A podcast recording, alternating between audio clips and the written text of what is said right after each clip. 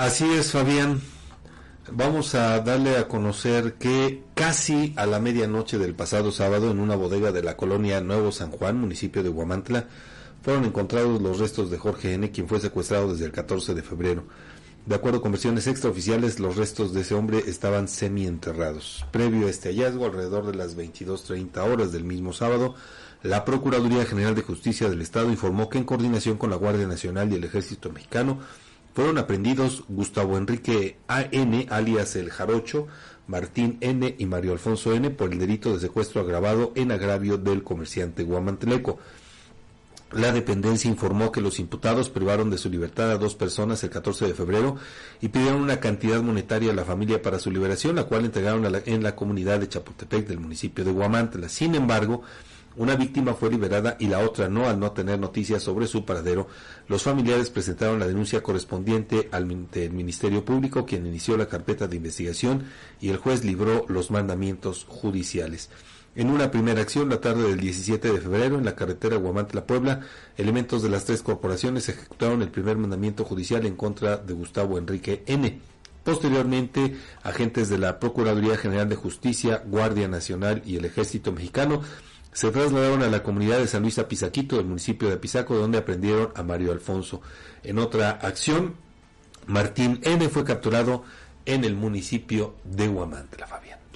Y bueno, pues un hecho, Edgar, que ha consternado Sin duda. a los guamantlecos por supuesto porque pues eh, la víctima de este secuestro y también bueno pues de este homicidio pues era bastante conocido así es por su afición a los autos, a, las, carreras. a las carreras de carcachas, como le conocemos aquí en Guamantla. Y bueno, pues eh, es un tema delicado, preocupante, y fíjese, en medio de todo esto, el presidente municipal, Juan Salvador Santos Cedillo, eh, pues en ese afán por limpiar su imagen, sin siquiera mostrar un poco de empatía por su propia sangre, publicó ahí un mensaje referente a que, bueno, este secuestro, pues ocurrió, pero no aquí en Guamantla. Se ve nada más la irresponsabilidad de alguien que la apuesta a la reelección. Y que, por cierto, alguien de quien dicen eh, en los corrillos de aquí de Guamantla que ya ni siquiera vive aquí en el municipio por el clima de inseguridad. Eso es lo, que se dice. ¿no? Ah, claro. Pero le digo, vea, con tal de, lavar su imagen, pues de alguna manera minimiza el hecho y dice que no ocurrió aquí. Aunque después, fíjese nada más las contradicciones, ¿no?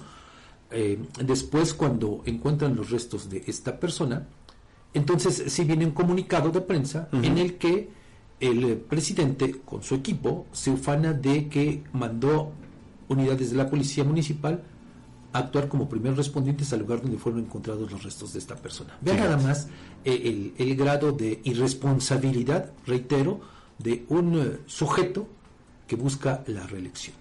Nada más. Subrayando un tema tan importante, tan delicado como el de la seguridad o de la inseguridad pública. Claro, claro, Fabián, porque además bueno, vamos a ver en el reporte de, correspondiente al mes de febrero que esto le va a impactar en las cifras delictivas, ¿no? Al municipio. Y bueno, pues eh, sin duda alguna que eh, pues también mucho tendrá que decir en torno a este a este asunto, ¿no? Que Por supuesto. Eh, le digo, pues es un asunto delicado y que bueno, pues sin duda alguna con la detención de estos sujetos, pues quién sabe si ahí quede el asunto.